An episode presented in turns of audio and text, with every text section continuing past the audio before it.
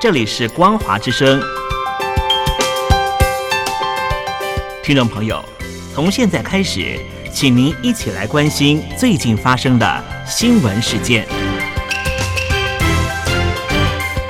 欢迎收听《光华随身听》。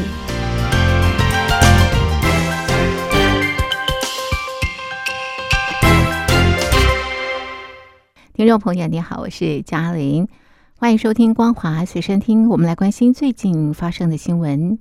中国在二零一八年爆发非洲猪瘟疫情，今年疫情再度升温。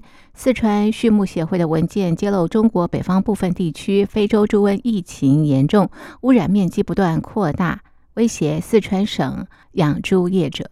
亚洲目前只有日本、台湾不是非洲猪瘟疫区，其他地区都已经沦陷。中华民国为了保护千亿养猪产业，目前防堵非洲猪瘟最强烈手段是边境管制。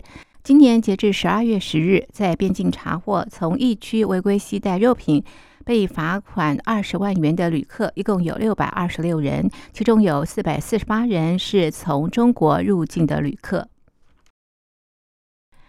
大纪元时报报道，从十一月中国全境爆发涵盖肺炎、梅浆菌、流感和新冠病毒等呼吸道疾病大流行之后，传出因为疫情未见趋缓，医疗能量紧绷，不仅医院大排长龙，就连火葬场也爆满。中国多个地区的医护人员、民众纷纷在网络发文或发布影片，谈论疫情严重性。不过，中国国家卫生健康委员会发言人米峰在十七日的例行记者会中表示，全国医疗机构急诊呼吸道疾病总诊疗量整体呈下降趋势。但是，他也坦言，在儿童呼吸道患者方面，近期的门诊急诊量比九月成长大约五成。香港一传媒创办人黎智英被控香港国安法下串谋勾结外国势力及串谋发布煽动刊物等罪一案，十八日由香港高等法院借指西九龙法院开审。这是香港国安法下开审的首宗串谋勾结外国势力案，预计审讯将持续八十天。案件吸引香港及国际媒体漏夜排队争取入场。港警高度戒备，出动持枪的反恐特勤队。中国产剑齿虎装甲车也开到法院外。美国国务院发言人米勒、英国外相卡美伦都谴责港府损害香港人权自由。继中植系暴雷之后，总部位在上海的中国第三大财富管理公司海银控股近日公告，部分代销的资管产品出现赎回问题，这些产品的管理人无法与相关客户达成延期兑付协议，投资人因而前往海银控股总部抗议，导致海银控股每股存托凭证上周重挫百分之六十。还因控股暴雷是房地产危机伤害中国中产阶级家庭的另一个迹象。这场危机之前已经重创中国恒大等开发商。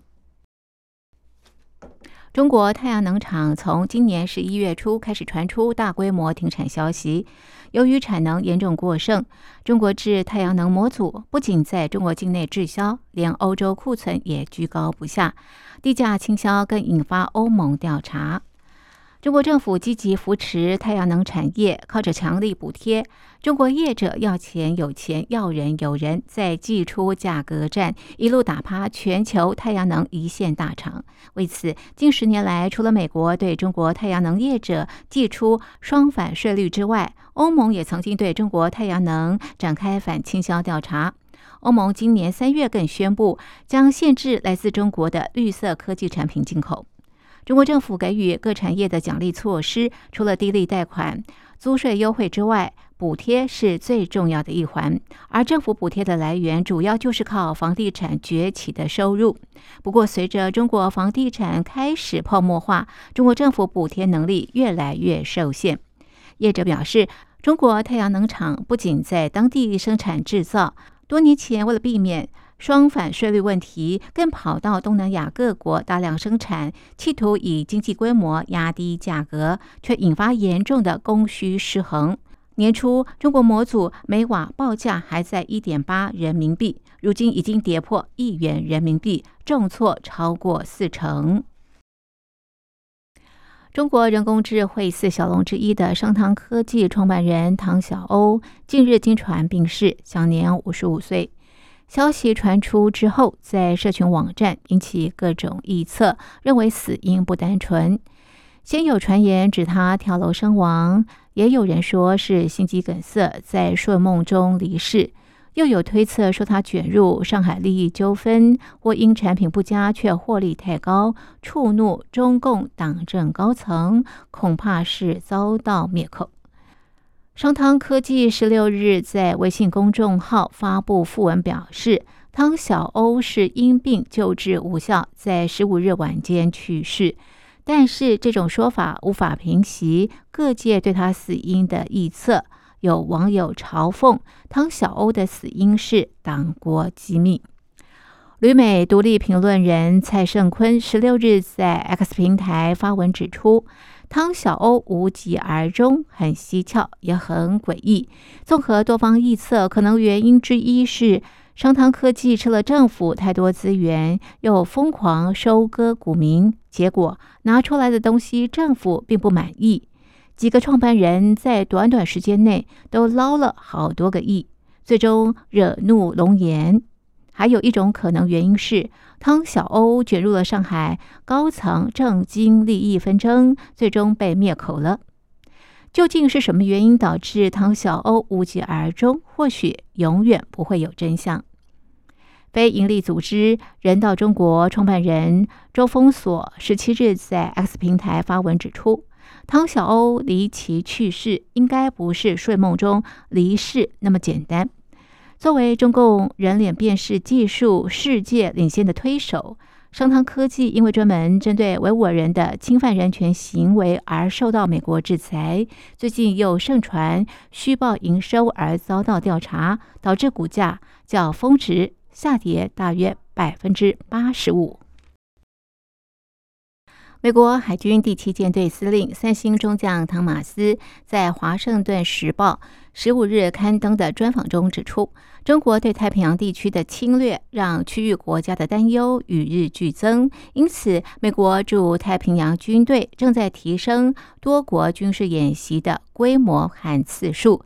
今年已经进行超过三十七次演习，横跨面积高达七千五百万平方英里。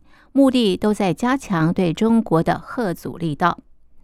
针对中国和菲律宾近日再次在南海南沙群岛仁爱暗礁爆发冲突，汤马斯指中方采取的是灰色地带行动，非法寻求对南沙群岛岛礁的控制权。